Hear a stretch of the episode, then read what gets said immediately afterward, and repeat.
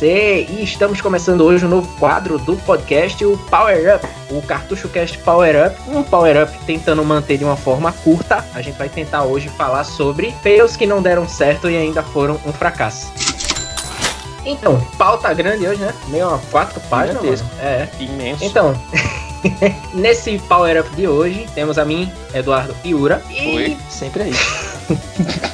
pro que der e vier. A gente vai falar da história de fracasso e fails no pleonasmo que não deram certo. Já indo direto ao ponto, Eduardo, por favor, comece com fails que fracassaram. Então, Eduardo, vá direto ao ponto e comece com ninguém mais, ninguém menos que aquela empresa que enterrou o, o Alien lá no, no deserto. ET, caralho. É, ET. o jogo do Alien tá, tá muito bom. O ET lá, velho. Que inclusive, na verdade, eu tava vindo no, no ônibus esses dias aí e eu vi que falando que tem uma cratera lá no México e pode explicar a extinção dos dinossauros. Seria muito foda se fosse uma cratera no mesmo lugar lá onde enterraram as cartuchos do ET. Que aí sim explicar a história da humanidade. Mas enfim, a gente vai falar de videogames e herons que deram errado. Começando pela que já foi gigante um dia Atari, né? Por que que aconteceu? Na, na verdade, a gente teve uma história já bem longa de, de videogames começaram lá com coisinhas bem simples até chegar no Atari 2600. No Atari 2600 foi uma febre do caralho. Só que o que aconteceu nessa época? Era muito simples das pessoas fazerem videogames e, e jogos. Então, tipo, não é igual hoje em dia que tem é, PlayStation, é, vid é, videogame da Nintendo e videogame da Microsoft. Tinha o Atari 2600, começou a sair um monte de videogame e, e inchar o mercado, tá ligado? E aí acabou que meio que veio acontecer o crash do, dos videogames em 83, se eu não me engano. Que aí depois a Nintendo lançou o Nintendinho e recuperou o mercado. Quando a Nintendo recuperou o mercado, a Atari já tinha ido pro caralho e eles sempre tentavam voltar. E aí lançou o Atari 5200, depois os 7800, né? Eu sou de humano, não sei fazer conta, mas vai, vai dobrando aí os números. Aí. que... E eles nunca conseguiam emplacar, porque quando era 2.600 eles eram os fodões, né? Eles faziam sucesso. Depois que saiu do mercado, não conseguiram mais emplacar nenhum. E esses, até o 7.800 era um pouco, tipo, o gráfico do 2.600 pro 5.200 não tinha praticamente diferença nenhuma. Já pro 7.800 já tinha uma diferença, o gráfico era melhor. Só que esse gráfico melhor ainda estava muito abaixo do Nintendinho e do Master System, que era o que estava no mercado na época. Então, foda-se, né? E nessas tentativas de voltar ao mercado, já quando a gente já tava na época dos 16 bits lá com o Super Nintendo e Mega Drive, eles vieram com uma ideia genial que ia revolucionar o mercado dos games. Que videogame era esse, Pedro? O Atari Jaguar. Eles e a promessa amável deles de 64 bits, né? Era 64 bits ou, ou... Tecnicamente não, né? Essa Atari tem muita cara de brasileiro, né, velho? Eu vou dar um jeitinho aí. Eles brincar, eles tinham brasileiros lá dentro, né? E eles sempre davam um jeitinho brasileiro pra poder enganar a galera, né? Mas e na verdade eu... ele, ele, seria mais assim um console de 32, mas meio naquelas, né? Mas eles era marketeado como um console de 64 bits. Que aí, na é... isso também vale ressaltar que na época, se vocês pedirem pra explicar o que é bits, eu não sei o que é essa porra até hoje, mas eu lembro que na época nas revistas, quando você tinha o Atari, ninguém falava em bits. Nintendinho, até falava Nintendo 8 bits depois, né? Mas antes ninguém falava isso, era Nintendinho e Master System. Quando veio o Super Nintendo e Mega Drive, que aí eles começaram com essa pira aí de, ah, que agora era dos 16 bits. Que porra é bits? Eu não sei o que é essa merda, mas enfim. E aí virou um uma puta, um puta marketing, né, pros videogames naquela época. Então, se é 16 bits, a gente sabe que são videogames mais ou menos no nível do Super Nintendo Mega Drive. Quando os caras chegam e falam, agora vai ser 64 bits, você imagina uma parada umas 4 vezes melhor. É, Não. Vale ressaltar o Nintendo 64 era 64 bits, né? Exatamente. Sim. O Jaguar. Mas, tá... Mas talvez o pensamento deles com o Jaguar de 64 bits não era você ser um console melhor, mas ser algo maior, porque você já viu o tamanho dessa criatura, principalmente o tamanho desse controle com esses infinitos botões. Não, e o melhor é que não basta. Não, caralho, a Atari era muito gênia, velho. Não bastava ela ver que foi um fracasso do caralho o videogame. As vendas foram ridículas comparadas com o Super Nintendo, Mega Drive, enfim, não foi a volta que a Atari queria nem fudendo. E aí eles tipo, lançam um produto no mercado que não deu certo, ninguém comprou. Qual que é a minha ideia? Esquece essa porra e vamos pra outra coisa. Não, eu vou lançar um Aeron pra essa merda. Eu vou lançar uma parada que você acopla em cima do videogame pra ser um leitor de CD, capaz de ser uma privada do videogame. É igualzinho se procurarem imagens. É, dê uma olhada no Google Imagens aí que estiver ouvindo. O add-on de, de, CD do Jaguar é igualzinho uma privada, ainda mais quando você coloca o cartucho. Que você é colocava um, o cartucho um, um e abria. em cima daquilo. Isso, é muito feio. E caralho, não faz sentido nenhum, porque você já lançou um videogame que não vendeu. Aí eu vou colocar um uma, uma extensão pra esse videogame no mercado que pra pessoa comprar essa extensão que eu tô vendendo, ela precisa ter outra parada que não vendeu. Tipo, mano, qual a lógica dessa merda? Vamos gastar dinheiro à toa. Por isso que essas empresas de videogame faliam fácil, velho. Porque naquela época, nos 80 e anos 90, cara, tinha umas estratégias de louco, que era, era surreal, velho. Pior ainda, era o já o meio que. Eu acho que pior do que o Jaguar CD, porque o Jaguar CD inspirou o Sega CD. Mas eu acho que pior do que isso foi o 3DO, velho. Porque, puta que pariu, quem é que queria um videogame, que é a ideia de versão, e queria uma porra de um videogame com uma entrada de joystick? E que o joystick 2 Cara, tem que conectar no primeiro joystick. É, é outra coisa de gênio. Esses videogames 3DO, Jaguar, que mais? Sega CD, 32X. Cara, é videogame que eu nunca vi na minha vida. Neo Geo, CDI, Neo Geo. Eu só conheço esses videogames pela Ação Games, Super Game Power, Videogame, Gamer Pro, da, aquela lista de videogame que a gente tinha na época. Eu nunca vi essas porra na minha vida. Mas o 3DO é, é ridículo também. Primeiro que tá um puta no caixote o videogame, né? Esses é um videogame disfarçado, né? É, é bem feio. O design e... do Xbox One é, é, baseado nele, né? Que é o videocassete Sim, sim. Pode crer, parece bastante, na verdade. E o, pro, o grande problema, assim, de design dele era na parte do controle, porque você só tinha um input pra controle na, no console mesmo. E aí você fica tipo, caralho, será que todos os jogos vão ser single player? Então, não. Os caras te davam a solução. Você pluga o segundo controle no primeiro controle. E, mano, que bosta, É genial véio. isso. Sim, é que isso aí você tá jogando. Pra, que isso sirva pra galera que achava uma má ideia o fato do Dreamcast ter a porra do fio saindo da parte de trás do controle, né? Porque ideia ruim era isso. Você, ser o player 1, você ter fio saindo de dois lugares. Sim, porque pra quem não conhece, tipo assim, tem o seu controle. Imagina um controle normal de, sei lá, de PlayStation. Na, no topo do controle, tinha como se fosse uma entradazinha para você conectar o fio do segundo controle ali. Então imagina, você tá jogando um jogo de luta, alguma coisa assim, eu sou o player 2. Eu tô de sacanagem, eu vou lá dar um puxão no fio, tá ligado? pra derrubar o controle da sua mão. Mas você sabe quem teve uma ideia genial, bem parecida com essa? A Nintendo com o Wii. Se você prestar atenção, aquele, aquele fato de você ter que ligar o analógico do Wii no controle principal, né? Que é o Nunchuck no, no emote. É você ficar com aquele cabo. Tipo, você já tem um controle sem fio que é pra você se livrar dos cabos. Aí o que, que a Nintendo faz? Já sei. Vou fazer com que o controle não tenha fio dele até o console, mas que tenha fio de uma mão pra outra. Esses caras é. são muito gênios, velho. Os caras não, não têm o que fazer, assim. Tipo, eles resolvem um problema com, com outro, na verdade, né? É, e só assim, pra não deixar passar, é, eu não vou nem falar para as pessoas procurarem para jogar isso, porque é sacanagem. Mas procurem no YouTube um jogo chamado Plumbers Don't Wear Ties. Não, não façam isso não façam.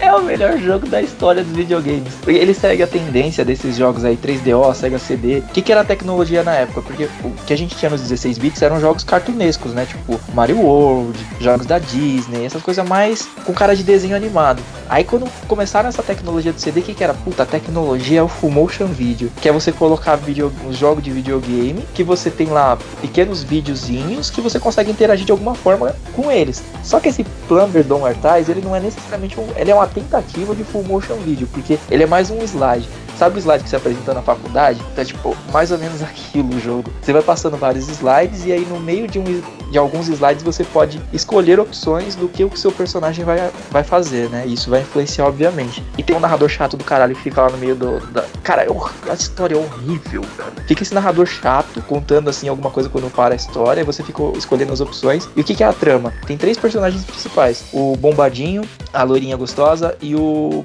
futuro, suposto chefe da loirinha gostosa, né? Do emprego que ela vai tentar. E, e, a história começa como qualquer história de videogame, né? Uma história de, por exemplo, muitos RPGs, com a mãe do personagem principal acordando ele. Só que o personagem principal é um cara adulto, velho. O mó fortão dormindo e a mãe dele ligando lá reclamando porque o cara não arruma a namorada, porque ela quer uma, uma e o cara não arruma. E aí o cara sai desesperado, tipo, caralho, é mesmo. Aí ele sai, cata a moto dele e sai que nem louco na rua. Não, já, já não tivesse zoado bastante a história, no meio desse caminho que ele pega a moto e vai pra rua, ele encontra uma menina que tá no carro, que é a lourinha gostosa. E eles começam a trocar ideia, ele tenta pegar, ela não rola. E ela tava indo pra uma entrevista de emprego. E aí é que a parada fica foda. Seria, cara, isso ia dar uma merda tão gigantesca se esse jogo fosse lançado hoje em dia, com essa história de, de feminismo e o caralho. Não que eu seja contra, pelo contrário, eu sou muito a favor. Mas é que né, anos 90 e anos 80 era terra de ninguém, né? O planeta. Hoje em dia a gente tá tentando colocar ordem. Caralho, na hora que ela vai pra entrevista, tem a opção de você colocar. Porque o chefe começa a dar em cima dela, tipo, falar pra ela tirar a roupa, porque ele quer comer a mina no meio da entrevista, velho. Ele quer fazer o famoso teste do sofá. Exato. se você coloca a opção de. Tem a opção de ela sair fora correndo e tem a opção de concordar com isso. E aí ela vai, quando você clica em concordar, muda um outro slide que ela tá com uma roupa de BDSM montada no cara como se ele fosse cachorro. Velho, isso era um jogo de videogame, cara. É, mano, sério, procurem o vídeo.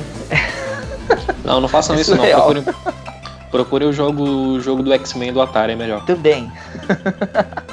Procure essas duas pérolas. Bom, e para não deixar a Nintendo de fora da festa, né? Porque falando de consoles feios, sempre tem que ter a Nintendo no meio. Teve uma pérola que eles lançaram lá nos anos 90 que era a revolução. Era tipo, o nego tá querendo falar de óculos VR aí, projeto Morpheus. Porra, vai tomar no cu. Nintendo já lançou isso há muito tempo atrás e era genial, porque a realidade era tudo em preto e vermelho. Que realidade pode ser mais real que essa? Você chegar ao mundo em preto e vermelho. Tipo, você vai ser o Ciclope, tá ligado? É muito foda isso a ideia da Nintendo. Era uma realidade virtual do Ciclope. Só se for, né? Não entenda aí a cabeça dos caras. Que era aquela puta coisa ridícula que já. A ideia era de um portátil. Mas de portátil não tem porra nenhuma. Porque não tem nada que prenda aquele trambolho na sua cabeça. Você tem que achar um, um algum lugar pra você pôr o tripézinho lá e ficar olhando naquele visorzinho do Virtual Boy. Que é a mesma ideia dos óculos de, de realidade virtual que a gente tá tendo agora, mais, mais recentemente, né? Só que, como eu disse, os jogos eram todos em preto e vermelho. Você só tinha a, a tela tudo preta e os personagens, cenários, tudo em linhazinhas vermelhas. Que davam uma dor de cabeça do caralho dava dor nos olhos quando você jogava por mais, sei lá, 10 minutos. Só que qual que é o principal problema? O nome dessa bosta é Virtual Boy e não é 3D Boy, porque a única tentativa, entre grandes aspas, que eles tentaram de passar algum tipo de tecnologia realista, futurista, eles faziam tipo Tetris, vai,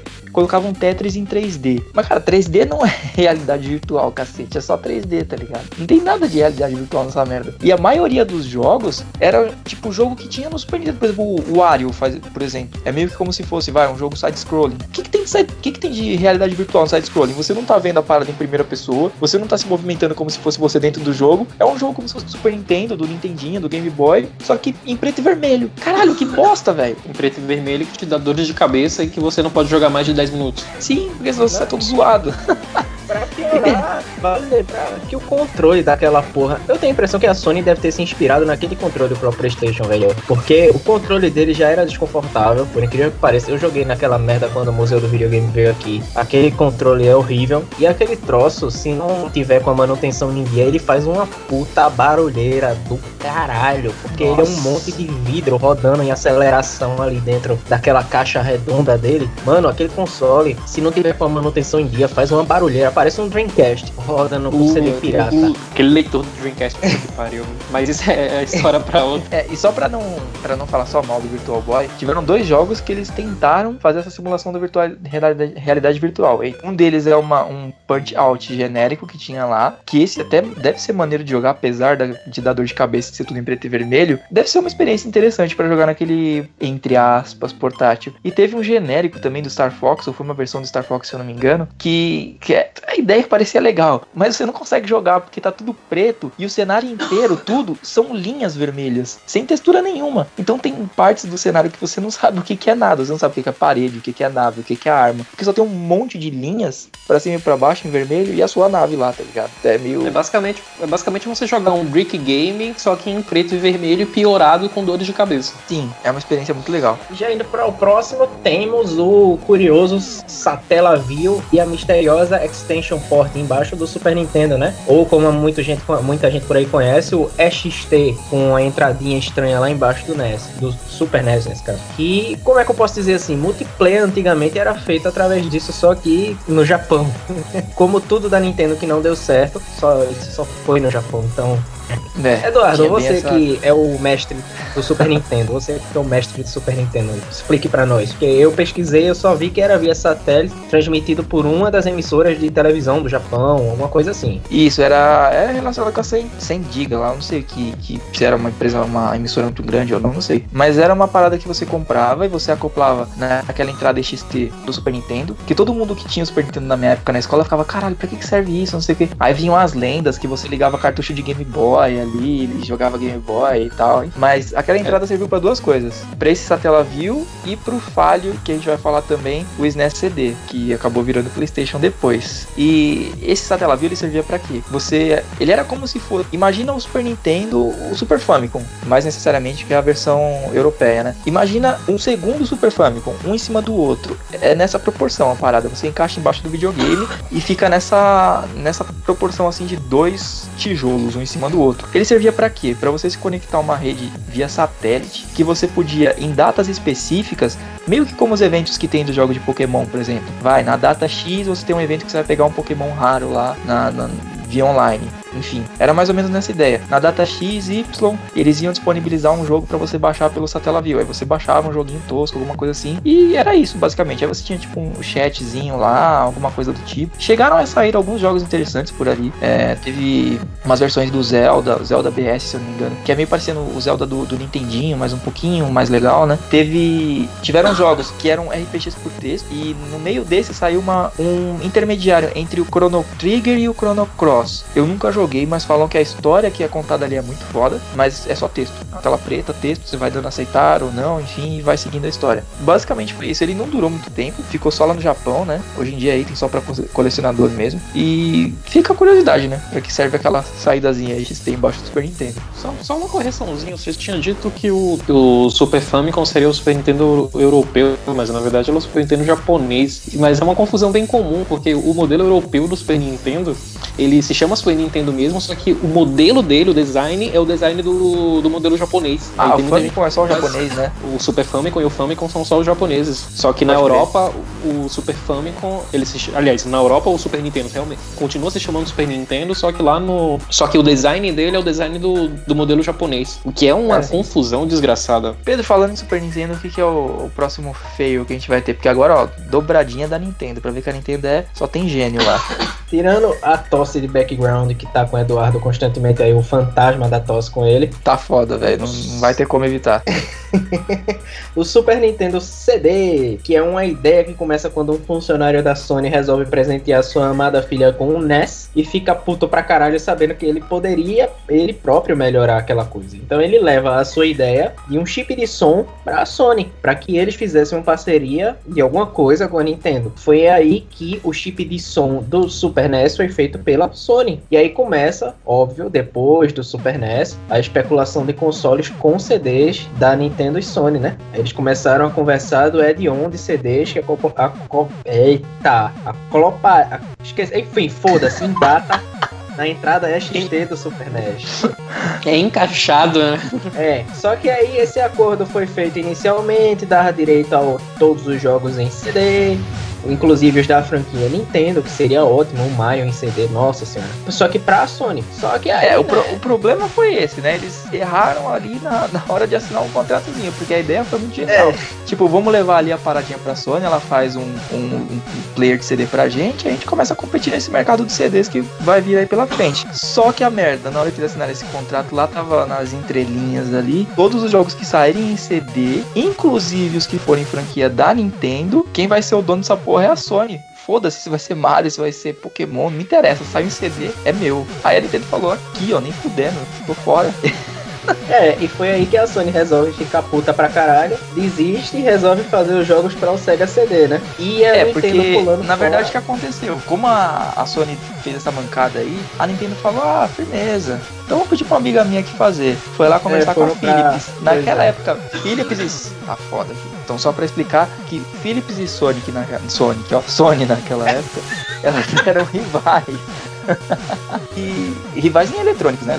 Essas coisas, tipo, não necessariamente videogame. E quem era rival da Nintendo? A SEGA. Então, já que a Nintendo foi pedir pra Sony fazer o player de CD, já que a. Foi pedir. As, eita. A Nintendo foi pedir pra Philips fazer o player de CD, já que a Sony tinha sido filha da puta. A Sony falou: ah, firmeza, então vou fazer meus jogos aqui. Vou fazer contrato com a SEGA também, vou fazer jogo pra eles. E vocês tomem no meio do suco. E aí começou a tretinha. Só que essa bagunça de, ah, eu vou fazer pra fulano, fulano vai fazer pra ciclano, não sei o que, querer colocar um monte de videogame e add-on no, mercado, as third parties começaram a falar, gente, calma, ia ficar bagunça, como é que a gente vai programar jogo pra vocês? Arruma essa casa aí, velho, que tá foda. E aí foi que a Nintendo realmente teve a ideia de fazer esse player de CD com a com a Philips, né? Chegou até a lançar na Nintendo Power, lá eles lançaram as especificações de como que ia ser esse add-on e tudo mais, lançou foto.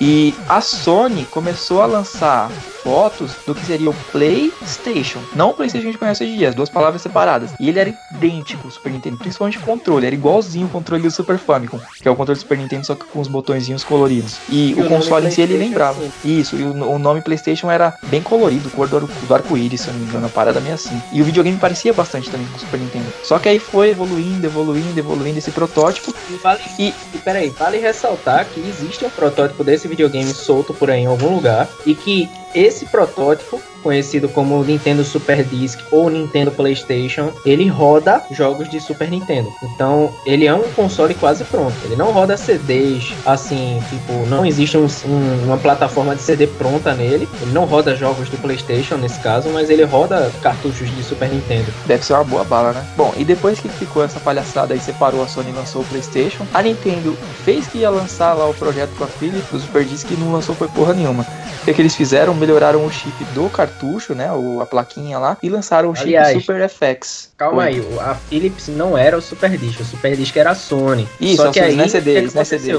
É, ele, no caso, o SNES CD, mas só que aí depois ia ser o Super Disc, que era o PlayStation Nintendo Isso. Disc, aquele troço lá. Só que aí, óbvio, a Nintendo mandou a Sony se fuder, a Sony mandou a Nintendo se fuder, e aí foi que veio o Philips com o SNES CD. Isso. É casona da porra essa história, na verdade. É bem é. Mesmo, caso aí, de família. É, só que aí veio o Super FX, né? Isso. Chip que fez milagre no Super Nintendo, porque tudo bem, vai, com chip normal a Nintendo já conseguia fazer uns bagulho foda, tipo Donkey Kong, Killer Instinct e tal. Só que com o chip Super FX conseguiu lançar Star Fox, conseguiu lançar Doom pro Super Nintendo, que ficou muito boa a conversão. Lançou, o que mais que a gente tem no chip Super FX? Yoshi Island. Porra, aí começou a lançar uma caralhada de jogo foda. Eles deixaram pra lá mesmo a parada do CD e falaram, vamos continuar no Nintendo 64 com cartuchos. Ótima ideia. Hein? Não apenas cartuchos, resolve lançar a porcaria do 64DD que usa disco magnético. Vamos usar disquetes nisso aqui. A Nintendo gosta de se zoar mesmo. Ah, não, mas era um disquete diferente, era um disquete de alta capacidade. Só que mesmo assim ainda era menor do que um zip drive, cara. E o zip drive pelo menos chegava o quê? Nos seus 100 megabytes. O cartucho da Nintendo, o cartucho não, o disquete da Nintendo, digamos assim, chegaria aos seus 64 mega, tipo, quase metade dele. É, e o pior é que essa porcaria desse, esse 64DD, o pior tudo é que ainda foi lançado mesmo, né? Esse saiu lá no Japão, que é o lugar da, onde eles testam onde dá tudo errado, só fica lá, mas foi lançado. Hoje em dia, se você quiser comprar de colecionismo, ainda tem essa porra por aí. Ah, foi lançado e ficou. Não, não vou, não vou dizer que na verdade ficou um ano e um pouquinho no mercado, cara. Um ano e um mês no mercado ainda. Ficou um ano e dois meses, ficou, tipo assim. Sim, saiu só uns, tipo, uns nove jogos pra ele e já. Na verdade, ficou dois anos, né? Peraí, na verdade, ficou dois anos no mercado. É, nesse tempo ele, enquanto isso, a Sony tava lá reinando com o Play 1. pois é. E vale assim, vale destacar dois jogos desse Nintendo 64 DD, que são, uns, são duas continuas expansões, né? Digamos assim. Tem, do F0. Tem o meu jogo, do... tem o meu jogo. Tem o Ura Zelda, porque ele é o. É o ele é o Ocarina of Time, a, a Master Quest dele, que ele acabou sendo lançado posteriormente no GameCube, e também a versão do 3DS, depois que você zera, ele abre a Master Quest, que ele é basicamente o mesmo jogo, só que com, com o jogo inteiro espelhado e as, as dungeons são diferentes. Eles modificaram todo o design delas. Eles deixaram mais difícil, deixaram mais desafiador. E, e isso era pro DD? Saiu pro DD. Caralho. É porque eu vi assim de jogo bom que saiu foi o F0, né? A expansãozinha lá. Que ele pega o F0 fudidaço do, do Nintendo 64 e coloca várias outras opções. Tipo, opção para você criar o cenário, para você é, editar os carros, mudar a cor e o escambau, né? E também teve uma meio que continuação do Mario Paint do Super Nintendo, né? Que aí não só você pode fazer desenho e pintar, você pode fazer animação polígonos lá, faz animação em polígonos e faz mais o Caramba 4 lá, colocou umas featurezinhas lá, parece ser bem legal. Mas foi só isso também, né? São uns nove joguinhos é. lá, dez joguinhos e acabou. E já que eu tava falando de CD, né? Já que a gente tá ainda na guerra de CDs, teve o Sega CD que eu tenho, até hoje eu cuido do meu Sega CD cuidadosamente. E você fez o favor de botar na pauta, chamando basicamente de jogo em FF, FMV tudo merda, mas tem Sonic CD e Shining Force para o Sega CD, sua puta. Shining Force e Sonic CD são muito bons. Não, o Sonic Streets of mesmo. Rage também, seu porra. Streets of, Streets of Rage, não esqueça disso. Tem o é, Final tipo, Fight também, vai ser é, uma melhor versão tem... de Final Fight, tirando do arcade, obviamente, tá no, tá no Sega CD. Tem o, o, o Spider-Man vs o Kingpin. É, mas o Power Ranger também, ele, ele é FMV também, mas ele é, ele é bem legal o jogo até. Tem o é. Power Ranger em FMV. Tem. Não é, é, não é, um, não é um jogo. Caralho, eu preciso jogo, procurar é, isso, eu não conheço. É bem é É. legalzinho, cara. Sério? Ele pega aquela sagazinha inicial ali do, do Ranger Verde e tal, quando ele tá do mal, ele começa por ali, daí ele dá continuidade depois. Mas é de aventura? Beat'em up e tal? É o episódio do jogo do- da série rolando, cara, e você vai fazendo algumas coisas pra poder dar continuidade no, no vídeo. Ah, é um FMV nossa, mesmo. Essas porra de FMV é uma sacanagem, né? É um? Guitar Hero FMV, porra. É bem isso, é o Guitar Sacanagem. Hero FMV dos Power Rangers, pô. Mas, é, porra, o grande fail que a gente vai comentar agora é o. Meu Deus, para não deixar a SEGA de fora, né? Tem que vir o 32X. E Cruz, só teve o Knuckles Chaotix, que eu me lembro de bom ali, porque o resto, Jesus. Teve aquele Doom horroroso e o resto eu não lembro do que teve. Porque não teve jogo pra essa merda, velho. Não, o foda do 32X é o quê? Que eles fizeram de sacanagem, cara, que não é possível. Não precisa. Eles queriam prolongar a vida do Mega Drive. Mas eles já estavam com planos de lançar o Saturn, acho que foi o que veio depois, né? Eles já É, estavam com sim. plano- planos de lançar. Então as pessoas já sabiam que tipo, daqui seis meses no mercado americano, por exemplo, ia sair a parada. Não precisava comprar uma porra de um add-on pra aumentar um pouquinho a capacidade do Mega Drive. Sendo que já tinha o Sega CD encaixado ali do lado, e você encaixava em cima o 32X. Tipo, meu Deus, ele foi um fail de vendas, óbvio. Sabe o que Ninguém era é pior? trouxa, porque o Mega Drive com o Sega CD e o 32X conectado conseguiam ter quase a força do, do Saturn, velho. Aí você tira daí o nível da merda como é que tava já. Ah, mas é mó rolê. Te- Fora também, se você for parar pra pensar um pouco na janela de lançamento disso aí. Porque, tipo, o Sega CD saiu em 93. Em 94, os caras já me vêm com o 32X pro no ano seguinte vir com, com o Sega Saturn. Tipo, um console por ano. E sem falar um retrocesso, né? Que você, tipo, você. Nossa, tá todo mundo querendo CD, beleza. Lancei, um- lancei um, um Heron de CD aqui. O que, é que eu faço logo em seguida? Ah, já sei, vou lançar um de cartucho. Não tem lógica isso. Você dá um. Não, fora um passo pra frente e depois você dá um passo pra trás. E, e os jogos que eram do Sega CD 32X? Você tinha que ligar os dois, velho. Puta que pariu, mano. E é pior. três fontes, Três fontes, cabos. que até, puta, três fontes, imagina, você vai colocar, porque a fonte, pra, hoje em dia o pessoal vê videogame com as paradas mais simples, mas naquela época, as fontes é um puta de um tijolo, de um quadrado do tamanho de um celular, aí Não, você vai cara, ligar, A, a fonte do Xbox, cara, é gigantesca, cara. De todos os, não importa, Wii tipo. também. mas- mas na é pior das enorme, hipóteses, é, o- na pior das A fonte hipóteses do é Wii só. também é grandinha, cara. O, eu- eu acho que o, o único que saiu em uma certa vantagem com isso é o, é o PlayStation, que, que praticamente interno. adotou o padrão de fonte interna. Exatamente, adotou o padrão de fonte interna, né? Então você não tem aquele tambolho lá de fora, né? Em compensação, Graças você acaba esquentando muito o console. Mas É, diferente, por exemplo, o Wii U, que em vez de evoluir, botou uma fonte do tamanho da do 360 pra acompanhar o console e ainda tem a fonte do Gamepad. Ah, Agora você imagina, uma fonte gigantesca dessa você tem que ligar três. Aí você vai falar, porra, vou ter que ter um monte de tomada. Porque se você for tentar colocar numa régua ligar aquela parada, não Não cabe dá, as três fontes. O pior de tudo é porque não era feito as fontes de hoje, que era o, o caixão com um fio saindo. A, era, a porra da tomada era na caixa, maluco. É, exatamente. O pupino é na caixa. Eu não tinha uma noção de design mínima naquela merda. Caralho, velho. Lembrando que isso é design japonês, viu, cara? O japonês que é todo, todo meticuloso, faz projeto de tudo e, e ainda É. consegue fazer uma cagada dessa, né? Imagina se você tivesse feito. Se Vai- tivesse vai sido ver- feito nas coxas, né? Vai ver Feng Shui, né, cara? A caixinha tem que fazer pra fluir a energia ali na, na. Mas Feng Shui é chinês. ah, sei lá, tá tudo ali, velho. E já que a gente tá falando de japonês, vamos voltar pra Nintendo, que eu me lembrei agora do Panasonic Kill, que, que é aquele Cube horroroso. Que, óbvio, como qualquer merda da Nintendo não saiu do Japão e custava quatro vezes o valor do GameCube normal. E que o que era que ele tinha de mais? Rodava DVD. Rodava DVD, grande tinha uma saída de, de áudio melhorada, né? Não, não, e ele, ele tinha algo genial, ele possuía um LCD também, viu? Retroiluminado. Tudo que, tudo que a gente quer num videogame, né? Velho, eu, eu- ainda quero entender o que. Qual, não, velho. Assim, tipo, porra. Eu acho que fizeram assim, caralho, o GameCube não tá vendendo porque a pirataria não tá nele, porque não pega disco comum. Vamos lançar um com disco comum pra ver se a pirataria pega e a gente consegue vender essa porra. Aí é pior ainda. Eu, é, eu acho que ele, na verdade eles pensaram, beleza, como é que a gente consegue fazer um fracasso maior ainda? Eles pensaram em algo assim. Deram, assim, mas, porra, a gente tem que dar uma de Atari, velho. Só a gente. De tantos videogames que a gente citou aqui, a gente tinha reparado, sei lá, 80% da pauta é tudo Nintendo, né, velho? Parabéns. Não, mas pra, pra finalizar com a cerejinha no bolo, pra acabar esse power up dessa, desse mês, assim, com a cerejinha do bolo, o Apple, sim, você ouviu bem, Apple Pipim, a É empresa o, de o Steve Jobs do Senhor dos lançou- Anéis? Eu só consigo tem o Apple. Tem o Apple Frodo também? A empresa do Steve Jobs lançou um console. E essa porra flopou tão forte que a Apple abafou a existência desse troço da, da Terra. Eu vi um desse no Museu dos Videogames, por incrível que pareça. Sério? E véi, eu, eu não entendo Como, como qual era necessariamente a- funciona isso? Alguém sabe? Porque eu procurei vídeo e não entendi. O vídeo que eu procurei é o até do, problema do canal é que de ele não fanboy da Apple. funciona. Não? O problema é que ele não funciona, na verdade, cara.